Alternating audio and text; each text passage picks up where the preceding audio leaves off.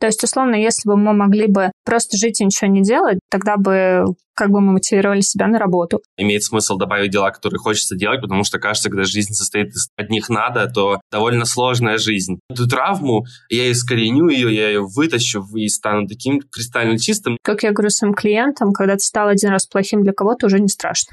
Когда ты хоть один раз выбрал уже себя в этой жизни, ты понимаешь, что это намного круче, чем быть хорошим для других. Привет, я Коля из сервиса по подбору психологов Альтер, а это подкаст «Те же грабли». В нем мы вместе с гостями разбираемся в ситуациях из серии «Никогда такого не было, и вот опять». Это второй сезон подкаста, в котором мы говорим об историях наших слушателей с психологами сервиса Альтер. Мы разбираем ваши грабли и говорим о темах, которые поднимаются в этих граблях. Десятом эпизоде подкаста у нас в гостях Николаева Анна, психолог сервиса «Альтер», практический психолог, гештальтерапевт и эмоционально-образный терапевт. В этом эпизоде мы с Анной поговорили о том, как сделать жизнь более осмысленной, придавать ей смысла в целом. Почему у нас вообще могут возникать такие потребности? Мы разобрались, какие можно маленькие шаги предпринимать в этом направлении и как можно менять жизнь в нужную сторону. А еще мы обсудили, как можно понять себя по-настоящему и что можно сделать, чтобы жить было чуточку легче. Дорогие слушатели, не стесняйтесь делиться своими историями вместе с нами. Ссылку на анкету, в которой мы собираем истории ваших граблей, мы оставим в описании выпуска. А если с граблями не получается справиться самостоятельно, вы можете попросить помощи психолога. Для всех слушателей подкаста по промокоду «Грабли» действует скидка 20% на первую сессию с психологом до 31 декабря 2023 года. Все ссылки мы оставим в описании этого выпуска. Поехали! Может быть, сможете вы рассказать, на каких основных постулатах строится э, направление гештальтерапии, какие основные представления есть относительно там, психики, например, или людей, как гештальтерапия вот, воспринимает сам процесс терапии, какие основные мысли и идеи в этом направлении? Да, вы сейчас а, начали про него, но это мой не основной запрос, скорее он как дополнительный. Поэтому, наверное, так серьезно я о нем не могу сказать, но я знаю, что, да, то есть мы смотрим на контакт, то есть как человек входит в контакт, как он его придерживает, как он из него выходит, смотрим на его физические проявления, эмоциональные проявления, то есть здесь про ощущение здесь сейчас, да, что с ним происходит, когда он говорит о том или ином событии, да, мы обращаем внимание на его мимику, жесты и прочее. Естественно, задаем вопрос, а что было в то время, что ты так сейчас реагируешь. То есть это в основном гештальт-подход специализируется на переживания здесь сейчас, да, он фокусируется на то, что с человеком происходит в моменте. Ну и плюс там вот как популярная эта тема незакрытый гештальт, да, это какое-то событие в нашей жизни, которое мы не дозавершили, и благодаря, да, этому методу или любым другим можно вернуться в прошлое и закрыть момент, потому что для нашей психики вообще без разницы, сделали мы это там физически или представили это в голове. Еще раз, пожалуйста, вот я плохо расслышал, когда вы говорили в направлениях, которые вы работаете, вы сказали гештальтерапия, транзактный анализ, и был какой-то еще один, который я не расслышал. Эмоционально-образная терапия. Ой, это интересно, значит, можете про нее тоже рассказать, пожалуйста? Да, я вот сейчас как раз э, заканчиваю третью ступень ее у автора Николая Дмитриевича Линде. Он сам придумал вот эту вот эмоционально-образную терапию. В общем, суть ее в том, что эмоции, которые с нами происходят, с ней можно работать. Ну, то есть, почему она называется эмоционально-образная? То есть мы эмоция, она может вызывать какой-то образ, то есть, э, например, если у нас есть какие-то ощущения в теле, там тревога, мы можем ее представить в виде какого-то образа и поработать с этим образом, с тем самым, выйдя на то, из-за чего тревога, и разрешив эту ситуацию в моменте, то есть поработав с этой тревогой. Также можно и с травмами работать, то есть представляя образ этой травмы. Кто-то представляет это тучи, ножи, черти, ну вот есть что-то такое страшное. Вот условно мы из этого образа пытаемся с ним примириться, потому что эмоционально-образная терапия говорит о том, что мы ничего в себе не разрушаем, мы ничего не отвергаем, не боремся. Мы применяем, потому что это часть наша, мы ее применяем и условно переобразуем что-то. Ну, например, что-то темное, да, мы переобразуем что-то светлое. Работа через образы, мне кажется, наиболее эффективна, ну, потому что это нет барьера тогда. То есть, если человек сказать, вот смотри, у тебя есть вот эта проблема, мы сейчас не будем работать, ну, у него будет сопротивление. А если ты не говоришь о проблеме, а говоришь о образе каком-то, ему проще с ним взаимодействовать, потому что он не воспринимает это как вот какую-то проблему, а отдельную часть. Вот поэтому я считаю, что это довольно эффективно, и даже за один сеанс решаются какие-то вопросы. Ой, у меня даже есть на самом деле пример из жизни, но это не эмоционально образная терапия была, это был э, из другого направления, это был вот ветка КПТ, Act, Acceptance and Commitment Therapy. И у них же там есть подход медитации некоторых там осознанных, типа, и вот э, мне очень помогло, там была медитация на тревогу, потому что у меня большие вопросы с тревогой, и техника называлась, типа, расширение, и там как раз-таки на образы, то есть там много задаются вопросов, типа, а вот эта тревога какой формы, не, ощущение какой формы, а где оно живет, оно пульсирует или вибрирует, оно, типа, колючее или мягкое, что оно делает. И вот на самом деле я понял, что гораздо мне легче лично вот принимать тревогу, да, там как-то адаптироваться к ней, ну, не, понятно, не пытаться ее убрать, а вот именно искренне принять. С помощью образов, что вот это вот какой-то комочек, он что-то делает, там, в общем, и действительно максимально просто. И еще такая же штука была про, там называется «Листья в потоке», то есть когда очень-очень много мыслей, было очень удобно представлять. В общем, то там очень классная дикторша, она такая говорит, представьте там, что такая подготовка, там дышите, там не дышите, короче, вот это вот. Потом вот там, значит, представьте речку или что вы в потоке, вот проплывают листья мимо. Типа, и вот представьте, что вы ставите мысль на лист. Она говорит, если вы сомневаетесь в этом, это тоже мысль, поставьте ее тоже на лист. И очень прикольно, то есть ты действительно представляешь какие-то образы понятные, что вот там ты можешь поставить какую-то мысль, представить, как она действительно проплывает мимо, как-то вот визуализировать. Это очень классный способ концептуализации для меня каких-то моих переживаний. То есть на меня это очень хорошо работает. Ну вот здесь тоже такая же тема, да, вот как вы сказали, с листиками, но есть, например, я всегда клиентам предлагаю, там вот когда на ночь спать ложатся, вот эти вот мысли, которые они не могут никуда деть в голове навязчиво, я говорю, представляете их в виде облачков или воздушных шариков. Ну то есть и вот мысль, да, пролетает, попытайтесь очистить это небо, да, от этих облаков и сделать его светлым, либо отпустить эти шарики в воздух. Ну это примерно про то же. Да, да, это правда очень классный способ, действительно. По крайней мере, на меня работает очень хорошо, потому что я такой человек визуал, образов постоянных каких-то, и мне максимально это удобно. В этом выпуске мы планируем поговорить про то, как понять себя, свою жизнь, сделать ее более осмысленной, придать ей какой-то там смысл в целом. И мне хочется начать с какого-то такого общего вопроса. Как вам кажется, почему в целом людям может быть важно понимать какой-то смысл жизни, какое-то там, да если не предназначение, но почему это важно иметь некоторый смысл во всех действиях, которые ты делаешь, почему это так необходимо. То есть почему нельзя просто, там, условно говоря, расслабиться и жить для того, чтобы пожить. Вот почему нужны какие-то сложные конструкты такие. Ну, мне кажется, человеку важно видеть что-то впереди, идти к этому, иначе, естественно, не будет никакой мотивации на что-либо делать. То есть, условно, если бы мы могли бы просто жить и ничего не делать, тогда бы как бы мы мотивировали себя на работу, как бы мы мотивировали себя на какие-то повседневные дела, да, на прочее. То есть мы бы там просто расслабились, да, и ничего бы не делали. Ну вот, для того, чтобы на что-то себя мотивировать, нужна какая-то в жизни цель. Мы все делаем не просто так, мы все делаем для чего-то. И если мы вот теряем этот смысл жизни, если мы не понимаем, для чего мы живем, ну, это часто вот такие депрессивные эпизоды, когда просто мы э, находимся в состоянии, что мы просто плывем по течению, и все, и не видим, кроме этого, больше ничего. Ну да, да, я с вами в этом смысле согласен. А мне интересно, вот, например, если посмотреть на это с точки зрения там, эмоциональной, образной терапии, то как бы это выглядело? Мы бы представляли как-то дорогу какую-то или что это было бы? Ну, на самом деле там разные есть, да, упражнения по поводу там а, смысла жизни. Есть очень интересное упражнение, когда заходишь под воду, то есть ныряешь в глубину, как бы это аналог там своего сознания. Ты идешь по песку, да, по глубине, вот, и смотришь вокруг. Там очень часто люди видят какой-нибудь замок или какой-нибудь там просвет, да, и они идут туда. Они видят какую-то картинку, чего им там не хватает, да, или они сейчас недополучают в жизни. То есть им помогает окунуться в подсознание, понять, чего ты хочешь. Естественно, они там могут встречаться и с проблемами, там какие-то темные, засвеченные места, да, в которые мы тоже туда ходим, мы смотрим, что и решаем. Поэтому через эмоционально-образную, да, это нырнуть в глубину и посмотреть, чего там, где свет, куда он тянет, и чего ты там видишь в конце этого света. Кстати, хотел еще спросить, а есть ли какая-то связь между эмоциональными образами, которые существуют, и тем, как, условно говоря, их трактовать? Ну, то есть, знаете, как бывает, вот я видел, например, какие-то штуки там по типу того, что представьте, что вы идете в лесу, и вы встретили зверя. Что это за зверь? А потом там в конце, типа, там говорят, что вот если вы встретили оленя, это значит X, если вы встретили медведя, это значит Y. Это вот похоже на это или это что-то другое? Да, есть эм, сборник Николая Дмитриевича, в конце указаны вот эти вот слова, да, интерпретация вот каждых образов, но это, скорее всего, большинство, да, что видели и что они перед этим представляют. Можно на это ориентироваться, но это не факт. Для человека, который видит эти образы, для него это что-то означает. Можно прямо у него спросить, и он сам ответит на это. Но, естественно, да, там мужские фигуры, ну, там, медведь, да, скажем, это мужчина, значит, скорее всего, это мужчина, какая-то мужская фигура. Если там, словно русалка, да, или лиса, то это женская фигура. То есть вот по таким признакам мы различаем, куда идти, в каком направлении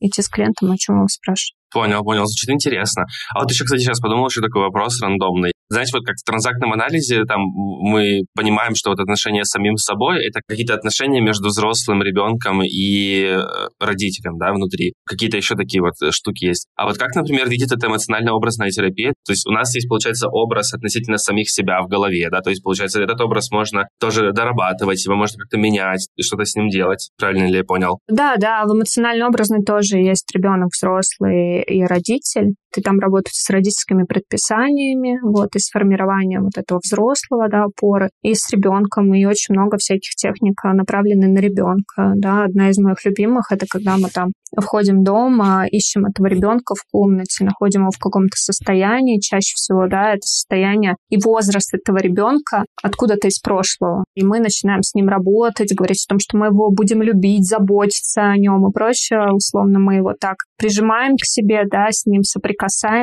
берем его в себя, и после этого мы начинаем, правда, заботиться, любить себя и так далее, потому что как минимум мы себе это пообещали. Звучит здорово. Еще похоже на встречу с внутренним ребенком, как будто бы что-то такое есть. На самом деле есть история от Анель как раз про отношения с собой.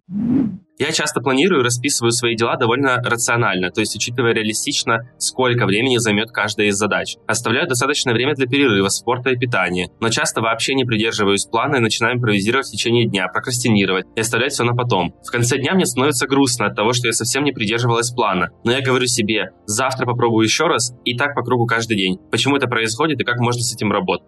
Во-первых, мне хочется сказать, Анель, что я прекрасно понимаю тоже вашу проблему, потому что нужно делать какие-то важные дела да, регулярно, вот, и действительно думаешь, ну вот завтра я точно это сделаю, а в итоге ничего не делаешь. Лично мне, кстати, близок такой подход, что я стараюсь просто себя за это не ругать, потому что я не уверен в том, в том что, например, мне нужно ли это, да, и, например, запланировал ли это дело, потому что я действительно хотел, или там как-то так получилось, что я со стороны как бы усвоил, что мне это нужно. Но я стараюсь, по крайней мере, себя не ругать, потому что я точно уверен в том, что какие-то ругательства себя или строгое отношение к себе, оно точно рождает напряжение внутри, которое точно может э, поддерживать всю эту историю. Вот. А как вы думаете?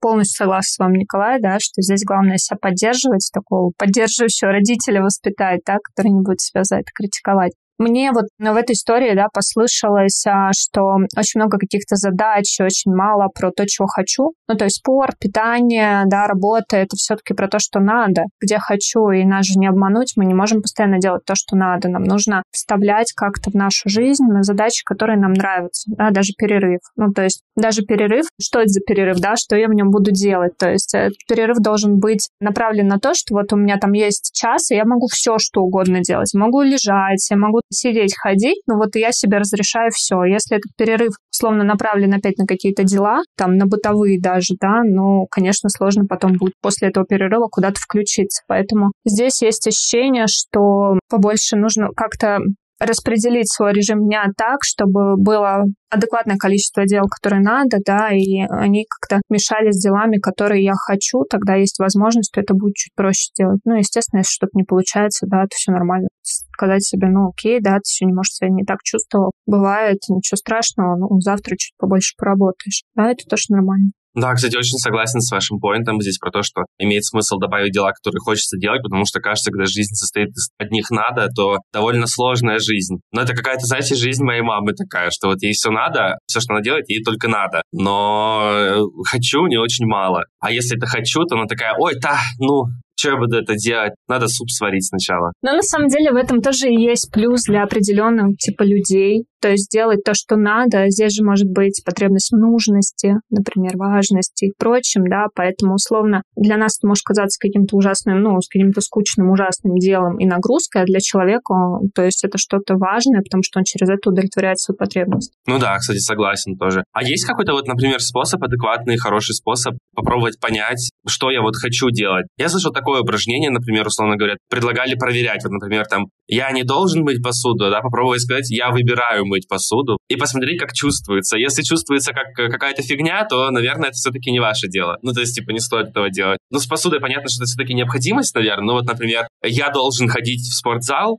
или я выбираю ходить в спортзал. И смотрим, как типа чувствуется. Кажется, что вот я, например, не выбираю ходить в спортзал лично я.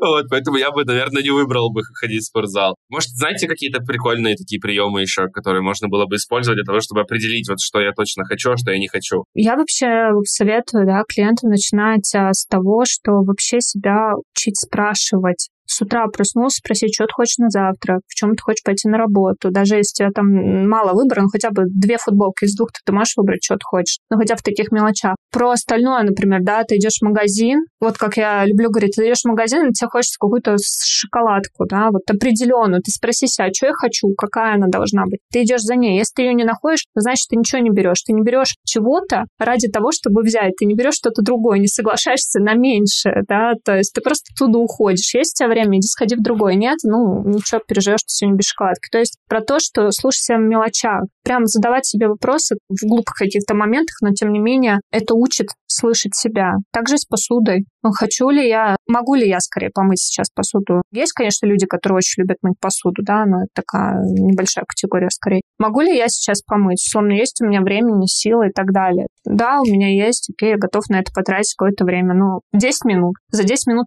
помою половину этой посуды, ну и отлично. Помою всю, вообще замечательно. Я не очень люблю мыть посуду, хотя иногда бывает под настроение, знаете, включить музыку и нормально послушать. Но я, по крайней мере, так с собой договариваюсь, что я погружусь в такой небольшой транс, потому что, мне кажется, это такое трансовое состояние, когда ты моешь посуду, стоишь, и в целом нормально. Но здесь в целом, знаете, что еще любопытно? А почему так бывает, например, что вот нам нужно что-то менять, мы понимаем, что нужно что-то поменять в жизни, там, условно говоря, там, начать ходить в спортзал, поменять питание, там, ну, короче, условно, что угодно здесь может быть, но мы ничего с этим не делаем, мы ничего не, не меняем. Мне кажется, сюда еще просто входит история, типа вот я точно с Нового года, с понедельника там, э, со вторника что-то начну, но ничего, ничего не происходит. Это почему так? Это какой-то вопрос там неправильного целеполагания, или это вопрос там, что мы просто выбираем какие-то штуки, которые мы не хотим на самом деле делать. То есть как это выглядит с вашей стороны? Для меня сразу вопрос надо, да, надо кому и зачем. Ну, то есть, если это нужно тебе, для чего? Если это про здоровье, такая речь, ну, например, спортзал про здоровье, ну, а почему именно спортзал? Ну, то есть, есть же куча других интересных видов, да, спорта и прочее. Ну, я имею в виду, там и танцы есть, и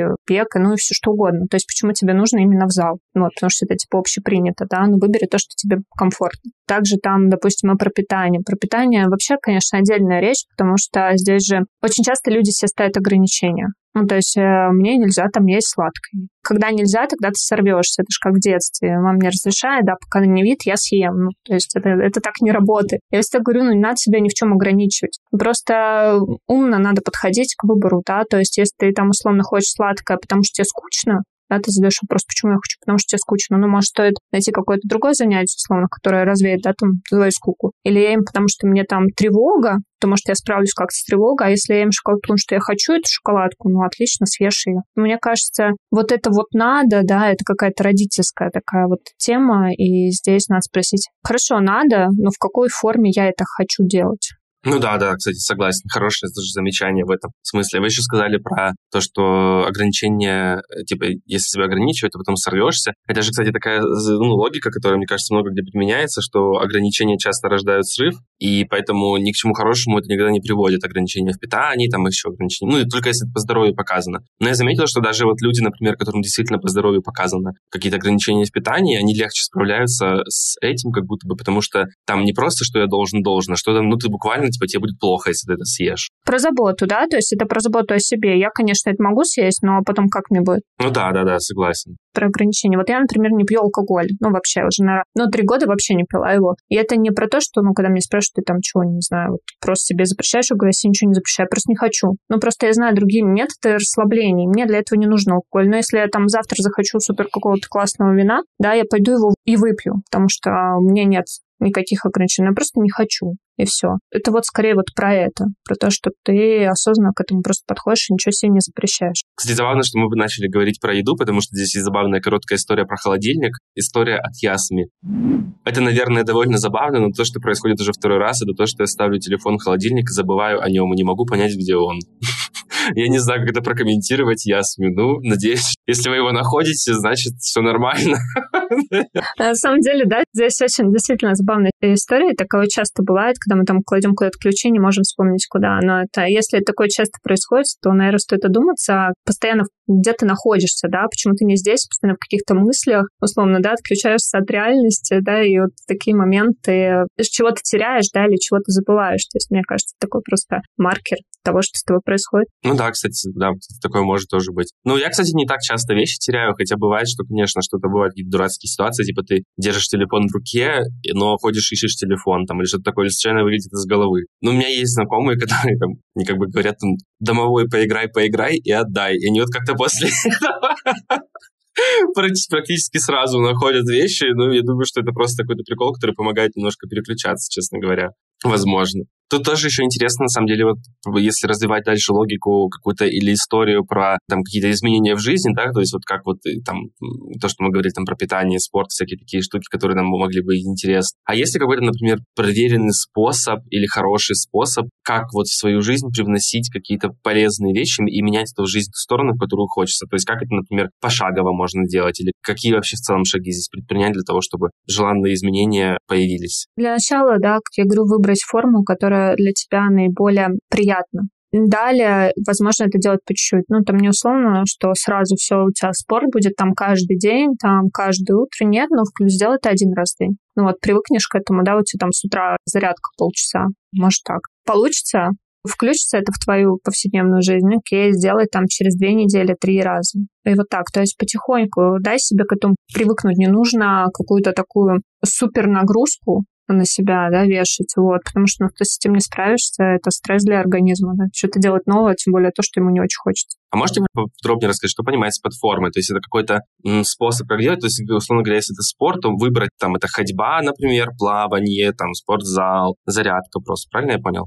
Про форму. Да, да, выбрать то, что больше нравится. Но вот если брать на меня, например, мне спортом вообще никак не подружиться. Ну, не люблю я спортзалы, и вот не могу я там находиться. Ну, если с тренером, условно, есть какой-то наставник, который тебя просто вот стоит и на тебя смотрит, и ты просто не можешь, да, никак филонить, скажем так, то да. А в принципе, почему я должна пойти туда, если мне туда не хочется идти, да? Естественно, я придумаю себе миллион отговорок. Ну вот, например, я для себя нашла очень классную тему, там вот эти йога в гамаках, есть растяжка в гамаках. То есть вот где ты висишь там, да, по сути, но это интересно, это можно попробовать, и вот это как бы я собираюсь сейчас включить, потому что я нашла наконец-то форму, которая мне интересна. Это тоже про развитие, это тоже про здоровье, да, это тоже спорт, но он в том формате, который мне интересен. То есть зачем мне нужно общепринято, если сейчас куча разных форматов, и можно выбрать любой для себя. Про йогу в гамаках тоже слышал, кажется, звучит прикольно прикольно, может быть, попробовал бы, но если бы занимался йогой. А, кстати, про изменения в жизни какой-то замкнутый круг тоже есть история коротенькая. Прислал ее нам Евгений. История такая.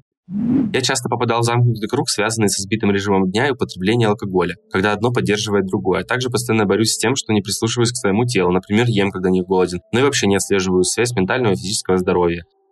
Евгений, я могу представить, как вам тяжело находиться в этом замкнутом круге, и действительно это выглядит, наверное, тяжело. Но я вижу хорошее здесь, что классно, что вы это сформулировали, и, наверное, это один из первых шагов. Я уверен, что хорошая психотерапия вам может помочь, как форма справиться с этим. Да, мне тоже кажется, что очень круто, что Евгений слышит себя, ну, начинает себя слышать и понимает, что он ест, когда он не голоден. Да, ему осталось словно выработать для себя какой-то комфортный режим, да, разобраться с алкоголем, условно, что он замещает, что замещает еда, и найти для себя какие-то новые способы да, удовлетворения там, этих потребностей или решения этих проблем, с которыми он сталкивается.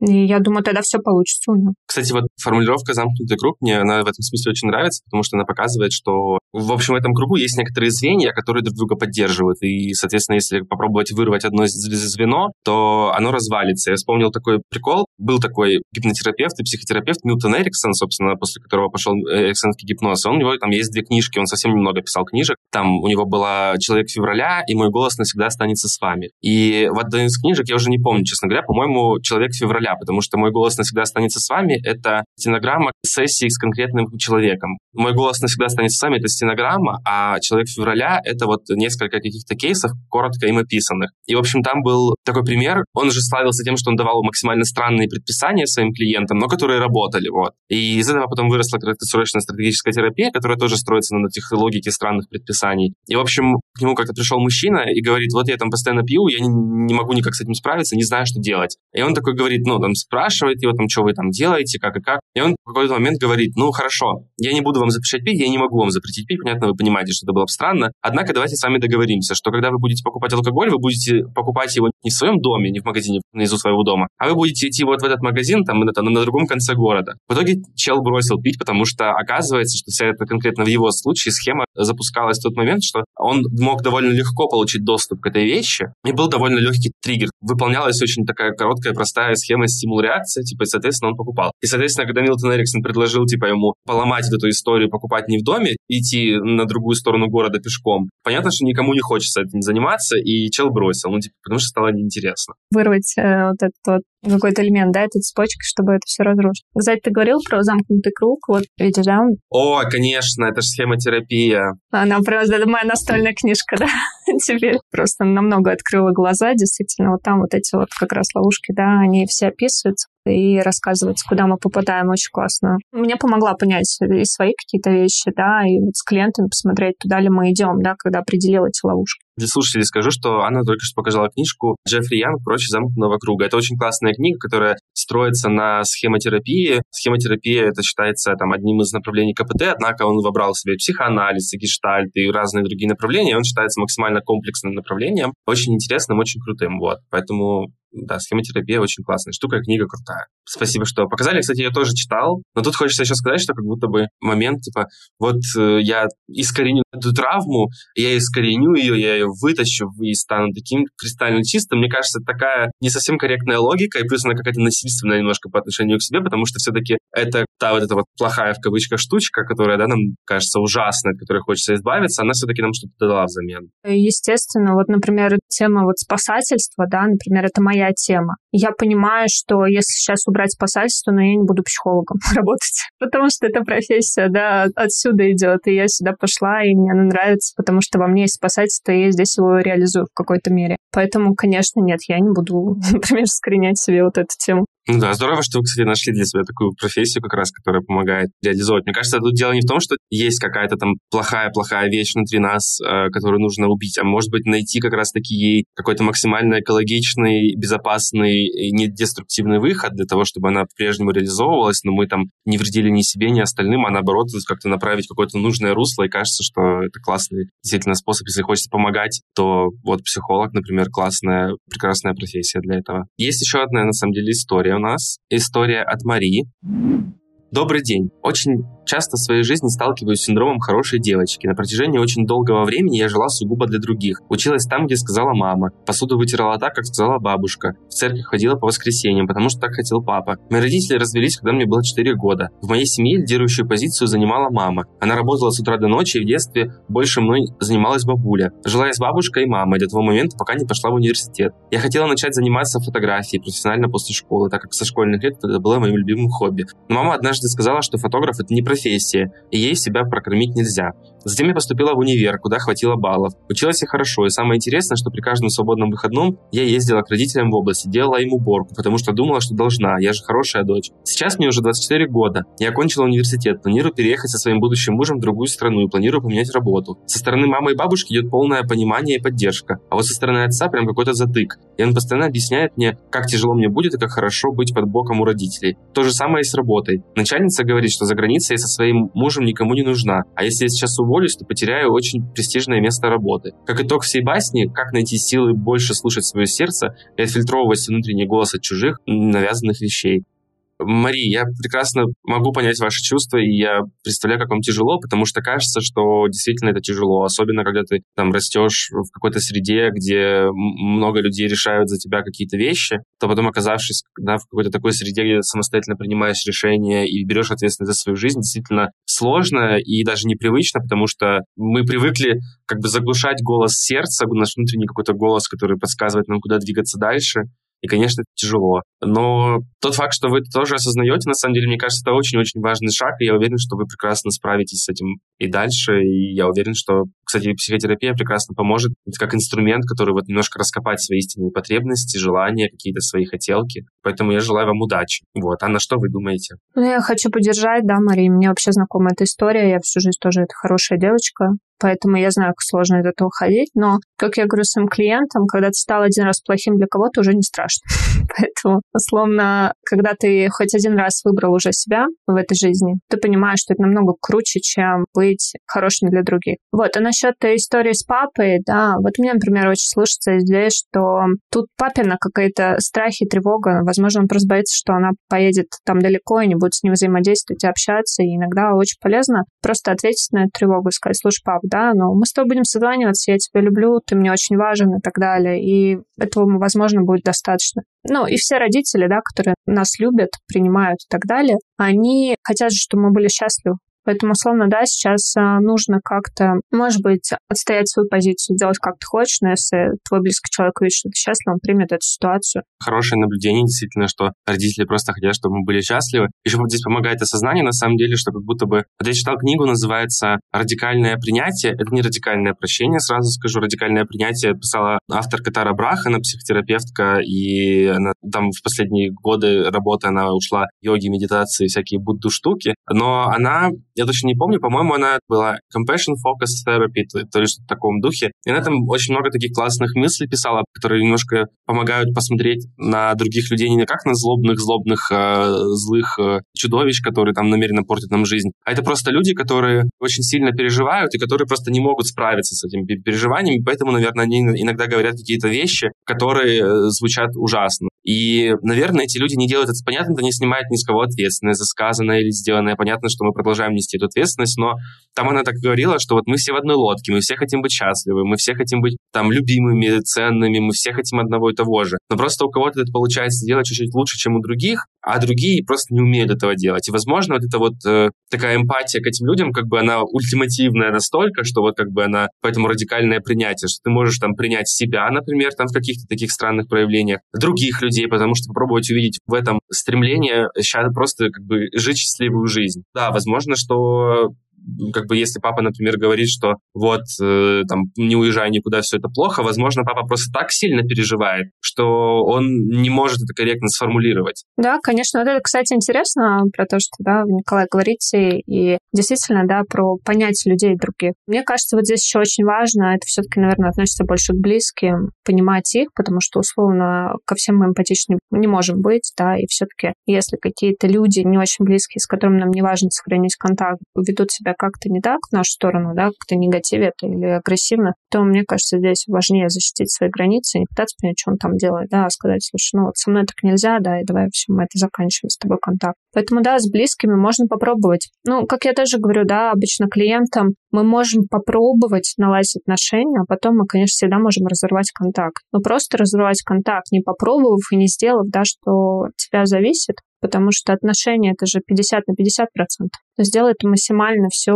на свои 50. И только потом, если человек не хочет идти на какой-то компромисс уступки, ты можешь разорвать контакт но нужно попытаться. Ну да, да, согласен. Но мне кажется, что способ, который я привел, он, конечно, максимально радикальный, ультимативный, то есть понятно, что его не нужно там абсолютно ко всем людям применять. Например, я бы не применил это, например, к начальнице, которая говорит, что вот ты никому там не нужна и потеряешь типа престижную работу здесь. Как бы я заметил такую закономерность. Если руководитель так говорит, то, скорее всего, следующая работа будет сто процентов лучше, чем это. Это вот сто процентов так будет. Ну да, здесь же еще люди говорят о каких-то своих, да, опять же, вот страх. Начальник может просто сказать, боялся потерять там, условно, поэтому легче всех убедить, да, что ему здесь нужно находиться. Вот, да, у меня тоже была такая похожая на работе, когда я в школе работала тоже про то, что, условно, мне говорят, ну зачем тебе куда-то уходить, смотри, как тут тепленькое место, вот ты еще там 30 лет проработаешь, у тебя там повысится зарплата, там и квалификации, пенсии и прочее, ну, госучреждения. Вот, я говорю, как бы у меня нет 20 лет жизни,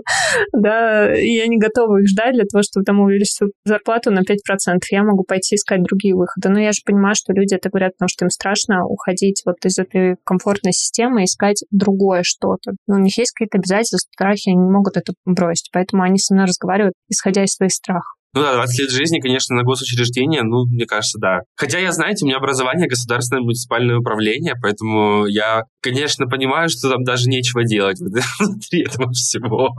Ну что, на вот такой прекрасной ноте, когда мы выбираем себя, стараемся прислушиваться к себе, предлагаю завершить наш выпуск. Анна, спасибо вам большое, что вы пришли, поделились своими знаниями и тем, как вы видите ситуации, порассказывали какие-то истории из своей жизни тоже и поотвечали на истории слушателей. Я думаю, что это было очень полезно и интересно. Спасибо вам, что вы пришли. Спасибо вам, Николай, да, за вот эту встречу, за эту беседу. Мне было, правда, очень комфортно, я расслабилась, да, и с вами очень приятно работать. Ну супер, тогда всего доброго, до свидания. До свидания.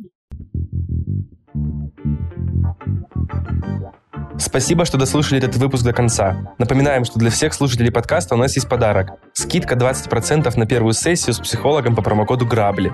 Промокод будет действовать до 31 декабря 2023 года. До встречи через неделю.